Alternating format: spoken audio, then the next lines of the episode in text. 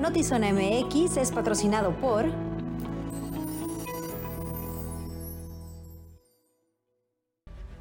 Muy buenas tardes, bienvenidos a Notizón MX. Feliz inicio de semana, soy Alejandra Gagiola. Saludo con mucho gusto a Luis Eduardo Cantú en este inicio de semana. Luis. Qué gusto saludarte, Alejandra. Muy buenas tardes. Ya nos habíamos saludado antes, ¿verdad? Pero esta es la parte formal. En la mañana. Que no se pierda. Ah, sí, es cierto, también en la mañana.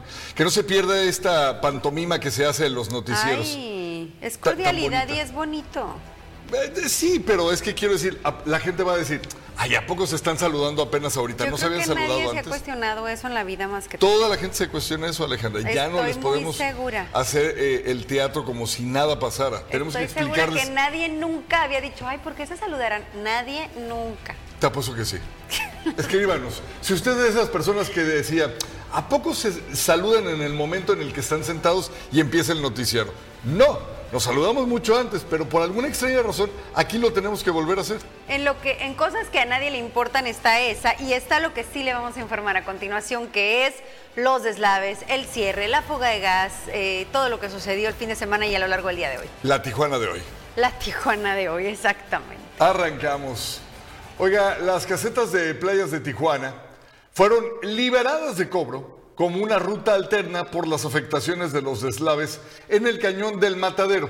Esto fue anunciado hoy por Jorge Nuño Lara, secretario de Infraestructura Federal. Hay que acotar y agregar que estas casetas son inconstitucionales o anticonstitucional, puesto que están dentro de la misma ciudad en el municipio y según esto el libre tránsito no debería ser cobrado dentro del mismo municipio. Pero bueno, pues así se las gastan y hoy nos dan esta pequeña pastillita como un remedio para el tráfico.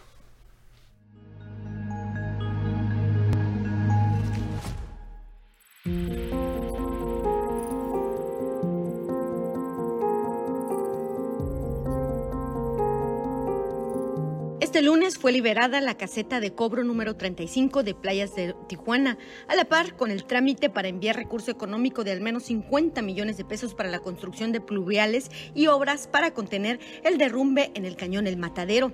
O sea, ahorita la instrucción que tengo del presidente es atender rápidamente esto mediante un, un procedimiento que tenemos de declaratorio. ¿No? Y con eso aportaremos nosotros los recursos y adicionalmente eh, apoyaremos para la liberación del tráfico Nuño Lara realizó un recorrido por el cañón del Matadero con la gobernadora Marina del Pilar Ávila y la alcaldesa Montserrat Caballero, quienes reiteraron que fue un compromiso del presidente Andrés Manuel López Obrador que realizó en su visita express por Tijuana el pasado viernes 31 de marzo. Se hizo la gestión el pasado viernes, eh, platicando con él, en los cuales la verdad siempre ha brindado todo el apoyo y respaldo del gobierno de México a Baja California y esta vez pues no fue la excepción. Entonces nuevamente tenemos todo el apoyo del presidente de la República. Estamos pensando en 5 a 6 meses, 6 meses, sin embargo, si nos llueve, si pasa alguna situación adversa, pues no sabemos, sin embargo, estamos, estamos casi seguros, casi seguros que 6 meses. Pero los funcionarios no bajaron a las faldas del cerro en el cañón del Matadero, donde la maquinaria pesada está trabajando y donde se taponeó el cañón pluvial. La tubería, dicen autoridades, tiene más de 50 años de su construcción, colapsó con el paso de las lluvias. Sin embargo, esperan que las próximas semanas inicien con las obras para hacer un terraplén y que las lluvias no continúen afectando con deslaves aquí en el corazón del cañón El Matadero de Tijuana. En ese lugar inhóspito se construyeron alrededor de 10 chozas donde viven alrededor de 20 personas en precarias condiciones. Temen que los trabajos los obligue a desalojarlos del lugar. Está deslavando también acá arriba de este lado y, y pues caen muchas piedras. Sí, pero no, no, de, de hecho no sube mucho, pero sí baja bastante lo que lo que tiene, lo malo que tiene. No, pues es que no tengo familia, pues y, y pues eh, había un otro muchacho que vivía aquí también y pues él fue el que me dijo que venía para acá. Yo ayudo a las familias de los oficiales y a los niños de ellos. En el tiempo de trabajo, pues a veces ¿verdad? nos comunican con ellos así y pues convivimos y al que les caigo bien, pues me lo dejan un tiempo aquí y comunicándose con una persona ¿verdad? y cuidándonos también. Hasta esa comunidad inhóspita no llegaron las autoridades federal, municipal y estatal. Tampoco llegan los apoyos de orden social, pues señalan que viven en situación de calle. solo esperan no ser desalojados, pues dicen que es el único lugar donde viven desde hace varios años. A veces vienen los soldados, nos regalan galletas, cosas así, pero, pero no, muy raro, muy raro. Pero sí, sí, sí han venido. Bueno, la mayoría de aquí nosotros reciclamos. Ajá, vamos a ir a, voy a, ir a la recicladora y pues ahorita voy a, voy a preguntarle a los muchachos a ver qué, qué, vamos a hacer de comer. Mucha gente nos apoya, pero también hay mucha gente necesitada. ¿verdad? Y pues hay apartamentos de vehículos y muchas partes donde ocupan ropa y esas cosas y les damos de aquí, de la de nosotros también. Con imagen de Lorden García informó para Notizona MX, redefiniendo la información. Ana Lilia Ramírez.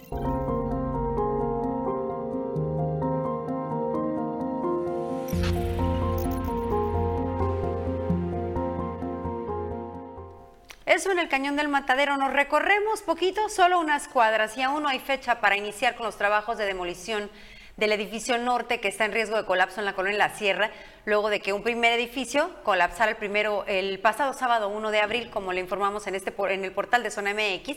Las autoridades de Desarrollo Urbano, Protección Civil y la Secretaría de Gobierno del Ayuntamiento mantendrán cerrado el Boulevard Cuauhtémoc Sur mientras se define la estrategia para demoler y limpiar los escombros luego de que colapse el edificio que aún está en pie.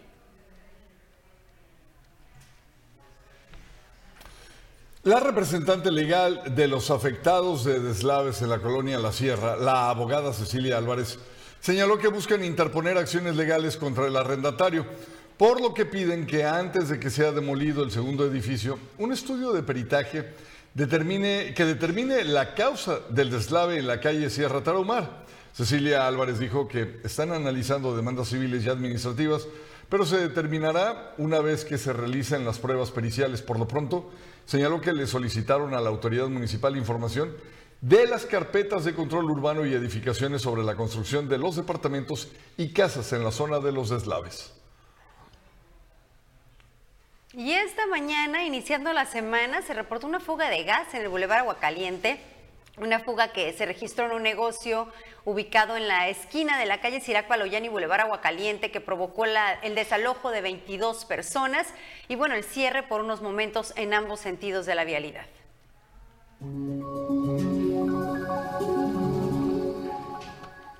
A mí me llama la atención, yo creo que la autoridad obviamente está evaluando por el tema del cierre en el Boulevard Cuauhtémoc Sur que hemos repetido en varias ocasiones, que es extremadamente transitado y que además es la principal vía para todas las personas que van a Rosarito por la carretera libre y a Santa Fe. Y Santa Fe, pues también sabemos qué tan, qué tan poblado está. Entonces creo que la autoridad está evaluando por esta razón y buscando algún argumento legal para efectivamente sí demoler el edificio porque la semana pasada lo que se nos informaba cuando les cuestionábamos por qué no lo hacían era que legalmente no se permitía, porque entonces la, dueña, en este caso ya sabemos que es una dueña, del edificio no podría ser sancionada, o los constructores o quienes otorgaron los permisos de construcción. Eh, ahora, por lo que veo, sí se está evaluando. La autoridad incluso esta mañana dijo que estaban viendo los temas de seguridad y demás para finalmente sí derrumbarlo o demolerlo, puesto que este todavía podría tardar semanas en caer. Dentro del tema de la demolición controlada, eh, yo quiero abordar dos vertientes. La primera, ese edificio eh, en su inclinación hacia atrás provocaría menos daño que el que ya cayó y el que cayó no llegó hasta el bulevar, cayó completamente en la tierra que ya había tirado de a poco, le sirvió como un colchón, digamos, todo lo que se fue deslavando. Eh, y abajo pues prácticamente el terreno que quedaba de la automotriz fue quien recibe prácticamente todo el escombro. Eh, número uno. Dos, creo que por este detalle valdría la pena habilitar por lo menos ya un carril. El edificio del que hablamos, que tendría una demolición controlada, también existe una resistencia por parte de los propietarios, porque muchos dicen tener eh, cosas de valor, pertenencias de valor, y quieren ver la manera de cómo sacarlas antes de que esto suceda, que vayan a, tirarlo o que solo se caiga. Yo no sé si habilitar un carril, porque acuérdate que además hay un vehículo ahí, no sé, pienso como que con la fuerza de la caída, a lo mejor algo que ruede podría representar un grave riesgo. No sé si de verdad habilitar nada en esa zona podría ahorita no ser de un pues extremo riesgo. Pero el ingresar a sacar pertenencias, eso sí no le veo, eso sí realmente sí lo veo extremadamente grave. Veía y comentaba hace unos momentitos aquí también con nuestra jefa de información que me pareció incluso irresponsable el permitir a una abogada animalista entrar a buscar a un gato que alguien había dicho que dejó porque aunque traía un casco, cuando vimos la forma en la que se cayó el edificio, pues no, no va a ser algo de pueda tener una protección con un casco. Si se cae el edificio, vas a rodar con todo y todo. cualquier muro de contención, digo, cualquier muro del edificio te puede caer por no mencionar todo lo demás, ¿no?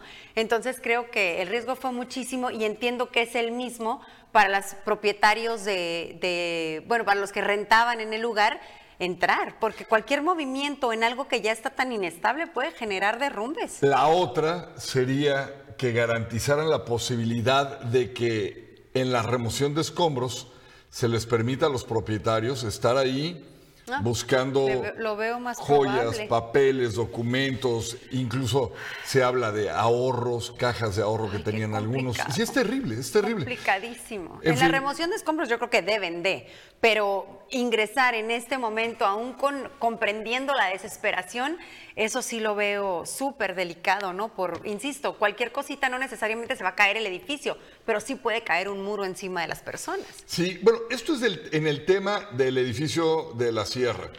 Eh, trajimos a colación también lo del cañón del matadero. ¿Qué opinas con respecto a la solución esta, no sé cómo llamarla, yo le digo aspirina para un cáncer, de que a mí en lo personal me encantaría que jamás volvieran a cobrar en esa caseta. Pues es una solución emergente y además es, es, la única vía, entonces es una, es una decisión acertada. Realmente tienen que buscar cómo desfogar el tráfico. Lo único es que coincido 100% contigo es una caseta que no tiene razón de ser. Ha habido manifestaciones infinitas en torno a esto porque es violar el libre tránsito. Están cobrándote por transitar dentro de una misma ciudad y no tiene por ningún lugar sentido. Pero la realidad es que por más amparos y situaciones que se han presentado incluso en el Congreso del Estado, se dice que se aprueba y al final del día se sigue cobrando. Entonces, Siempre ha sido bandera, ¿no? Todo el mundo la agarra de bandera. Bonilla. Por ejemplo. Bonilla fue con los manifestantes y dijo ya la liberamos y tienen toda la razón y nada más inscríbanse en este padrón y no es verdad, la gente sigue pagando por transitarla. Y tú les dices, por ejemplo, a los de la caseta, eh, yo relataba en el avance, ahí se quiere ver mi eh, catarsis, relataba el agarrón que me di este viernes con uno de los sujetos que cobra, porque le hice el comentario, oye, por cierto, el presidente acaba de declarar que ya no se va a cobrar. Eh, palabras más palabras, nos hicimos de palabras fuerte. Este, total que terminé ahí casi, casi así. Lord Caseta, al rato aquí vamos a pasar tu video. Ojalá, ojalá que pase mi video, porque yo siento que soy ese que habla por cientos de miles de personas que están hasta la madre de pagar esa caseta ilegal. De Lord News te voy a poner ahora Lord Caseta. Lord Casetas. Ojalá sí hubiera ¿Y en qué terminó tu discusión? ¿Te cobró, obviamente? Claro. Ah, no, pues muy bien. Te sirvió de catarsis. Sí, él, ganó en cuanto al cobro, yo gané en cuanto a desfogarme porque traía como que la cabeza que me iba a explotar de estrés y de broncas y de todo. Y dije, creo que este señor me está dando la excusa perfecta para empezarme. Y, dije, y si nos agarramos a golpes, va, me, me hubiera matado de un golpe, era un torote, ¿no? Pero, en fin. Bueno, ese día todavía la estaban cobrando, pero hoy sí, hoy sí ya se liberó. O sea, dieron el anuncio, pero no lo liberaron. ¿Hoy puede irme a volar en su cara? no, Luis Eduardo, viva la, que reine la paz, por favor. No, con ese señor no. Ay, pero bueno, hoy sí, hoy efectivamente si usted la transita, ahora sí no le van a cobrar. Saludos a Marisela Era, a Oscar Peñuñuri, no pasa nada, dice, o Sofía Cervantes, Juan Verduzco, Andrea Aro, Alma Ordóñez, Buenas tardes, Castillo Casa, Ramón Trejo, Conrado Serrano, Almaronera García, Eduardo Vega, dice nuestro amigo Oscar. El saludo yo considero que es una expresión de amor y amistad, así que salúdame todo el día, bienvenido, ¿no creen? Tienes razón, Oscar, pero pues habla con el Grinch este que se la pasa quejándose hasta de eso. Un saludo para hoy y otro para mañana. Ya ves que se están peleando con el señor de la caseta. Cristóbal de Gárate, Roberto Fierro, Gabe MX, bonito inicio de semana, Marta Rico. Dice Alex que no se va a caer solo el edificio, que está anclado con un muro de contención a su acceso frontal. Sí está inclinado, pero hasta ahí no va a pasar nada inmediatamente. Víctor Domínguez, Marta Rico, si es un abuso y se siente la frustración. Elvira Tunay, eh, Gerardo Lorcasetas contra Lady Mazapán. Ni para dónde hacernos con esta gente. Continuamos. Bienvenidos a Klimba. 24 horas de entretenimiento gratuito. Aquí les damos una guía de uso para disfrutar de nuestra plataforma. Primero, Ingresa a la web buscando portal Klimbam. Accede a la página. Navega por la plataforma. Selecciona en el menú el programa de tu preferencia. Entra y disfruta del programa. ¡Listo! Ya estás navegando en Klimbam. Comparte con tus amigos, familiares, compañeros de trabajo y sigue disfrutando las 24 horas de Klimbam. Diversión e información en un solo clic. En Easy ahora todo es más fácil porque tú eliges cuántos canales quieres ver y los megas que quieras para que no te pierdas las series, películas y producciones originales de tus streamings favoritos. Como Disney Plus con las mejores historias del mundo y VIX Plus con las novelas y el mejor fútbol. Llévatela más fácil, llévatela Easy. Un plantón está en Palacio de Gobierno de Mexicali para exigir cambios al decreto de regularización de vehículos que incluyen los, los que son fabricados fuera de Estados Unidos.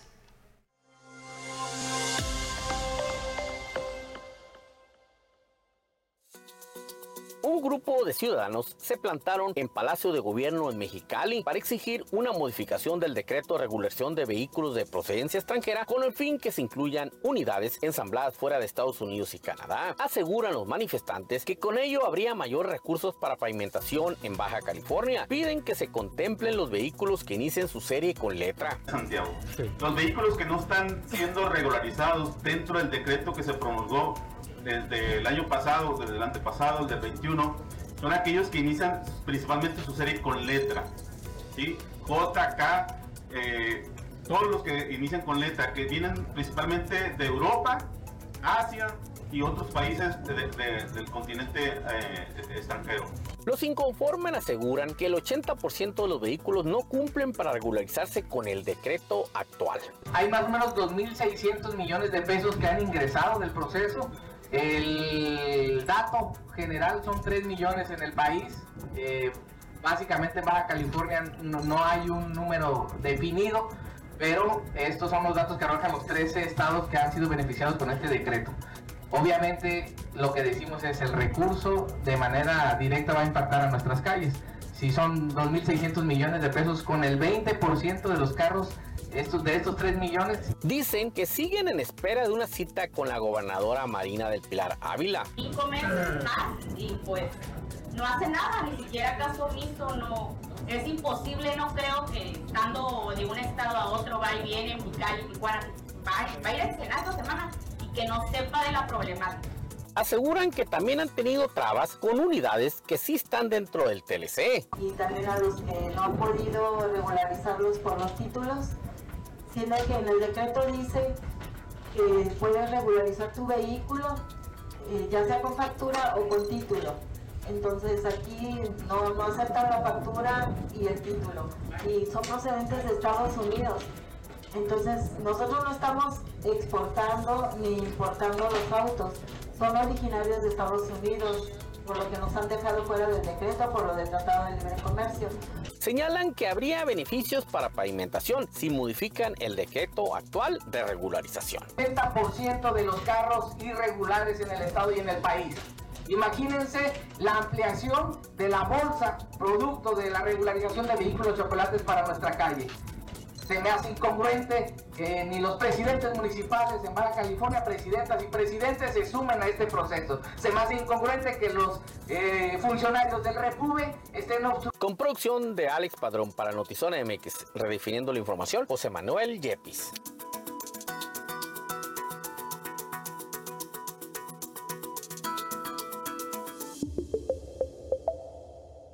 Con tu boleto ganamos todos. Con el 90 sorteo magno de la UABC este 8 de junio, tú puedes ser el ganador. Primer premio, 23 millones de pesos. Segundo premio, 4 millones de pesos. Además, autos último modelo y mucho más. Compra ya tu boleto y juntos sigamos apoyando la educación de miles de estudiantes universitarios. Con tu boleto ganamos todos. www.sorteosuabc.mx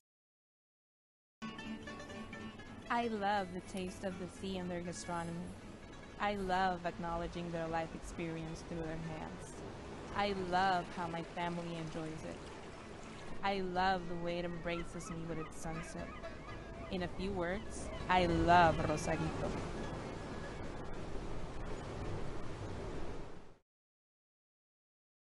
I love Rosarito. ¿Qué tal? Eh? Oiga, este lunes un grupo de migrantes y activistas realizaron una vigilia a las afueras del centro de detención del Instituto Nacional de Migración en Tijuana. Exigieron que por favor mejoren las condiciones en el trato que se da a las personas que van en contexto de movilidad. Ve usted.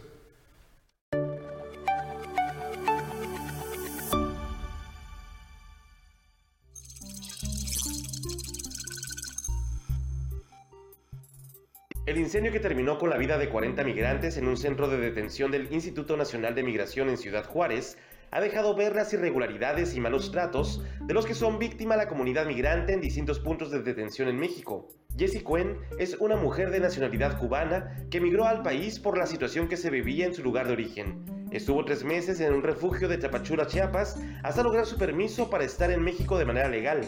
Sin embargo, cuando se dirigía a la capital del país, fue llevada con engaños a un centro de detención migrante en Veracruz, donde estuvo detenida tres días y posteriormente fue llevada a Tabasco, lugar donde la dejaron libre. Se le está pagando a los choferes en Chiapas eh, a los que mueven a los emigrantes. Emigración le está pagando una buena lana por ir a entregarnos ahí. Y eso es lo que están haciendo. Porque él nos fue y nos entregó, nos metió adentro. Es como que abre la puerta y ya la ya Emigración nos estaba esperando. Y ellos sabían que nosotros íbamos. Sí, eh, es muy triste y, realmente te digo, eh, las condiciones de los hombres está crítica. Porque el amigo mío cubano dice que donde ponen a los hombres sí está mal. Las mujeres, si acaso somos 20, pero donde están los hombres ponen 60 en un cuarto así todos uno al lado del otro, al lado del otro, porque en Veracruz es lo mismo, dice que pasó mucho, dice que en Veracruz la policía te quiere, le pidió dinero, ahí se pasa cuchillo allá adentro, hay maleantes allá adentro entre los mismos emigrantes, no se sabe lo que está pasando porque los unen a todos, no entiende cómo había un, emigrante dentro en Veracruz, en, la, en eso de migración con un cuchillo si te revisan tanto. ¿Y por qué la policía ahí te pide dinero? Eso está mal. Pedro es originario de un país del continente africano. Llegó a México en 2019. A su llegada también estuvo algunos días en un centro de detención del Instituto Nacional de Migración. Narró que cuando entran a esos centros, las autoridades les quitan todo por lo que responsabiliza al personal de Ciudad Juárez de dar los insumos para que se generara el incendio. Por eso fue, por eso pasó eso en, detención de, de Ciudad Juárez. Porque antes de pasar hasta entrar dentro del cárcel, te revesa a todos.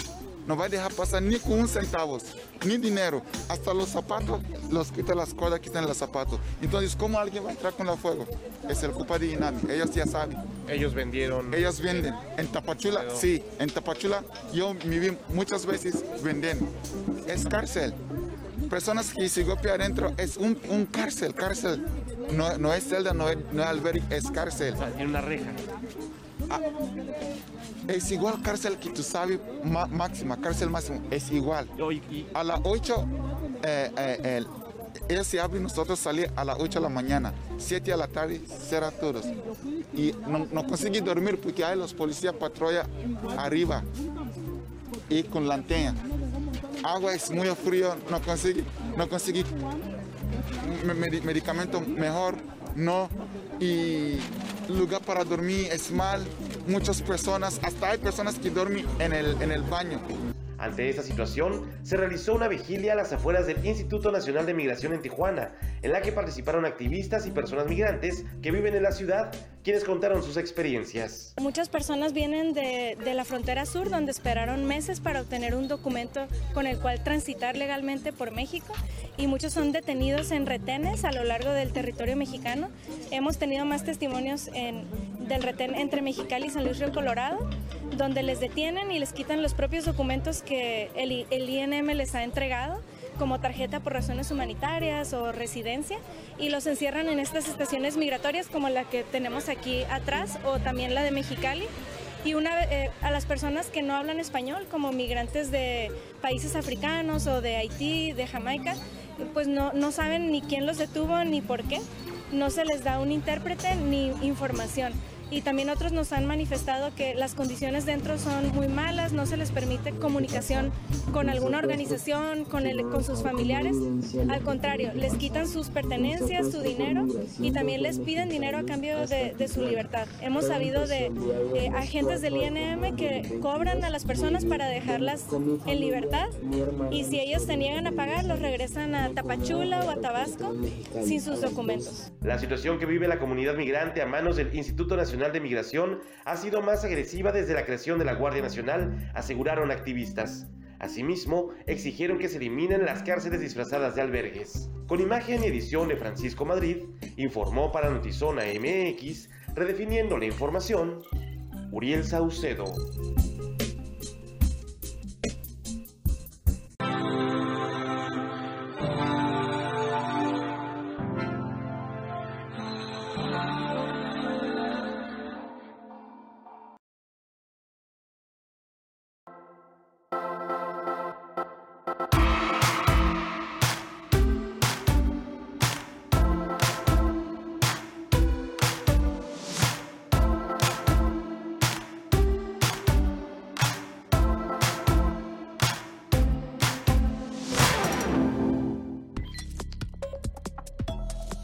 Información en breve desde Notizón MX. La Agencia Federal de Aviación Civil informó que iniciaron las investigaciones sobre el accidente que ocurrió el sábado, donde un globo aerostático se incendió y se desplomó en el perímetro de la zona arqueológica de Teotihuacán, Estado de México. Perdieron la vida dos personas, otras tantas resultaron heridas y recientemente esta misma empresa había registrado un incidente similar.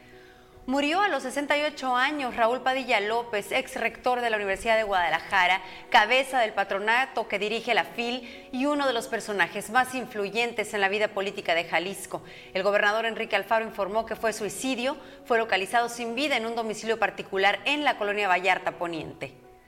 La defensa del exsecretario de Seguridad Pública de México, Genaro García Luna, declarado culpable de narcotráfico en Nueva York el pasado febrero, cuya sentencia estaba programada para ser dictada en junio, aseguró este lunes que podría pedir una repetición del juicio contra el exsecretario mexicano tras recibir nuevas pruebas. Finalmente, el juez Cogen eh, permitió una nueva audiencia o, emplazar eh, este dictamen hasta septiembre.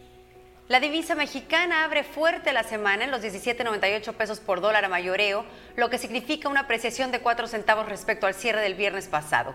En las últimas seis sesiones, la paridad establece mínimos y máximos secuenciales decrecientes, encontrando un piso momentáneo en el psicológico de 18 unidades, mostrando ímpetu bajista con mínimo de 17.80 pesos. ¿Cómo fue la infancia de, la familia Castellanos Barone? Mis papás, pues un hombre con, con un fuego que ardía dentro de él por tener un país más justo y mi mamá que no, no iba por ahí, pero con un, gran carisma. Mi madre siempre tiene esa sonrisa y mi papá también. Y sí crecimos en ese contraste a lo mejor de una sociedad tijuanense, de familias conocidas. Crecimos con muchas bendiciones, pero cada tres años eran las campañas políticas que decíamos, ya sabíamos que tres meses eran en todas las colonias de Tijuana. Con tu empresa tú fuiste punta de lanza también aquí. Y sí, nos comprometimos mucho con dar ese servicio de calidad, con esa integridad, con trabajar con gente o si no estaba calificada, calificarla y darle esa confianza y esa, esa paz a las familias. Porque vengo de una familia que también me abrió mucho las puertas, ¿no? Una familia conocida de Tijuana, eh, siempre entregados, comprometidos, participativos, con con integridad, antes que nada con los valores eh, firmes. Y que eso genera confianza en Claro, entonces gracias a mis padres me, me abrieron esas puertas y pude formar esta empresa.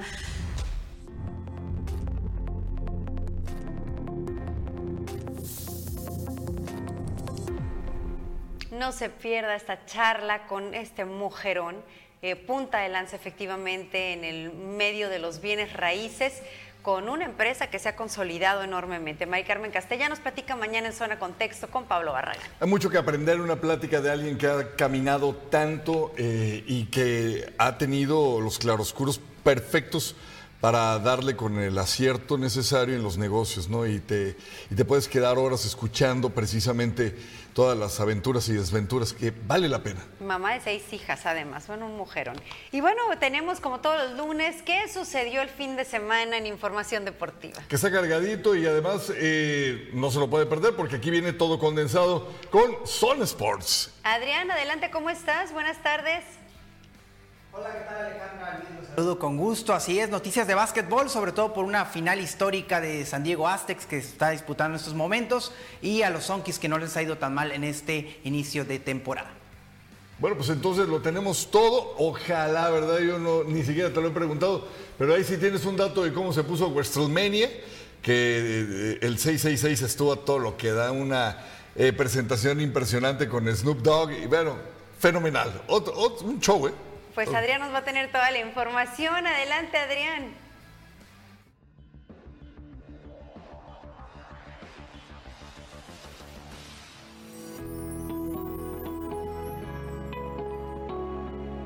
Zona Sport es traída a ti por ¿Qué tal? Bienvenidos a Zonas por la otra cara del deporte. Como bien lo estamos platicando, vamos a iniciar con noticias de básquetbol y, y pues vamos a iniciar con lo que es esta final histórica, final inédita, porque San Diego State, eh, los Aztecs, eh, que están en una institu- institución muy reconocida, pero que nunca habían llegado hasta, hasta estas instancias, están disputando una final contra el equipo de Connecticut. Esto es en Houston, Texas. En estos momentos se está llevando a cabo. Esperamos le vaya bien al equipo san dieguino, que ha sido una sorpresa. Ya la afición se ha reunido con ellos eh, en las afueras de ahí del complejo deportivo de la Universidad de San Diego. Pues vamos a ver cómo le va en la semana a este, este equipo. Vamos con eh, Tijuana Sonkis porque eh, le fue bien en el segundo juego, muy diferente a lo que fue el primero, pero aquí fue lo que, aquí vamos a ver lo que pasó este fin de semana en el Auditorio Sonkis. Y nada, fueron buenos tiros, esperamos que caigan mañana y mañana hagamos buen papel en casa y ganar. Rápido la clave para ganar mañana en el segundo. Otra vez, les repito, la intensidad y mover la bola son las claves para ganar mañana. Gracias, Osmar.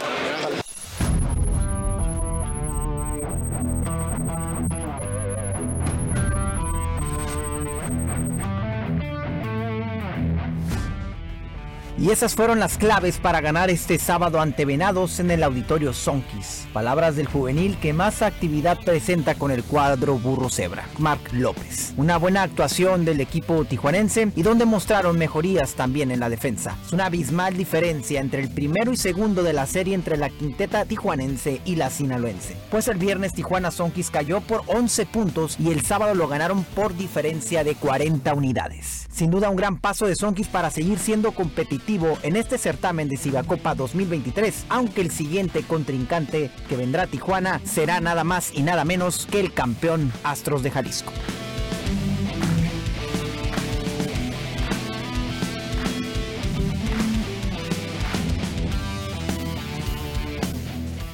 Así es, y Astros de Jalisco, el campeón, un, un- encuentro que va a ser complicado para el equipo de Sonkis, va a ser el próximo que los va a visitar en una serie de 10, 11 y 12 de abril aquí en el mismo auditorio del equipo Burro Cebra. Cholos contra Monterrey, una goleada se llevó el equipo de la frontera allá en la Sultana del Norte.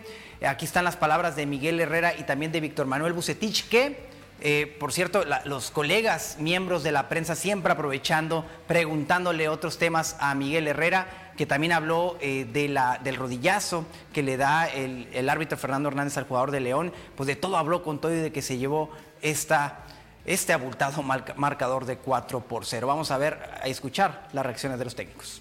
Vamos a, a reconocer que enfrentamos al mejor equipo del torneo y que lo está haciendo muy bien.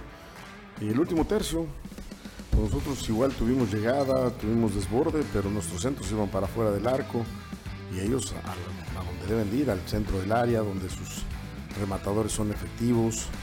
Las triangulaciones, creo que el pase, el último pase de ellos fue el idóneo y nosotros la tiramos para atrás del compañero larga. Y son la diferencia, que decir, nada, nos pasaron por encima y que reconocer que fue un equipo mucho mejor eh, que el nuestro en todos los sentidos. Yo tenía mucha plática con el árbitro porque la jugada donde nos anulan el gol, yo tengo muchas dudas de, lo que se marca y por eso le pedía que me explicara, porque a mí, a mi parecer y a mi entender de la regla, la pelota tendría que ir hacia el arco para que el portero estuviera con una interferencia de un jugador. El árbitro a un jugador a la... ¿Neta? Sí, hay, hay video mío. Ay, caray. No, bueno, pues no sé qué pasa. La verdad no la vi, no sé hablar, pero si es así, pues hijo, sí va a haber, yo creo que va a haber una sanción. Yo creo, ¿eh? No, no pongan que yo digo que va a haber sanción porque no lo sé ni la vi. Creo que el conjunto se manifiesta siempre de la misma manera. Los rivales siempre son diferentes, pero la, intención siempre del plantel es ganar, es salir eh, a trabajar en el terreno y buscar el resultado. A veces se podrán dar, a veces otras veces no, pero esa es la intención que es con la cual trabaja el plantel. Gente profesional, gente que está compenetrada, que está unida y creo que esto es lo que nos mantiene con ese gusto ¿no? plantel. Pues ahí está el resultado adverso del equipo de Tijuana frente a Monterrey, el equipo que va a visitar a, a los Cholos próximamente. Este viernes eh, precisamente será los Gallos Blancos de Querétaro. Los Galgos, hablando ya de grupo caliente, pues ellos, a ellos sí les fue bien, 47-13, una gran diferencia que se llevó el equipo de la frontera, los Galgos, que también pertenecen al, mismo grupo caliente, ante los Gallos Negros, 47-13 fue el marcador en el mismo estadio caliente el domingo, que después fue después de un concierto y, y me comentan que el paso estaba en buenas condiciones y que parece como si no hubiera habido nada al día anterior. Los padres de San Diego van a iniciar serie entre los Diamondbacks de Arizona. eh, ya en minutos, eh, ya, ya nada de arrancar este primer juego de la serie aquí en el Petco Park. Y mañana a la 1.10 de la tarde es una serie a doble, doble partido entre el equipo de San Diego y el equipo de Arizona. Raúl Robles, preparador físico de 44 campeones mundiales de boxeo, eh, hoy fue una conferencia de prensa. Él ya tendrá un documental que se exhibirá próximamente. Todavía no lo han terminado de grabar, pero hoy eh, ofrecieron una conferencia de prensa. Por supuesto, los detalles los vamos a tener en la esquina del boxeo. Y este eh, documental se exhibirá en la plataforma Plex, que es también de suscripción mensual eh, porque tiene, recopila anécd- anécdotas, eh, entrevistas con Eric Morales, Jackie Nava, todos los eh, campeones que, preparó en el tema físico Raúl Robles. Los detalles a las 7:15 de la noche en la esquina del boxeo.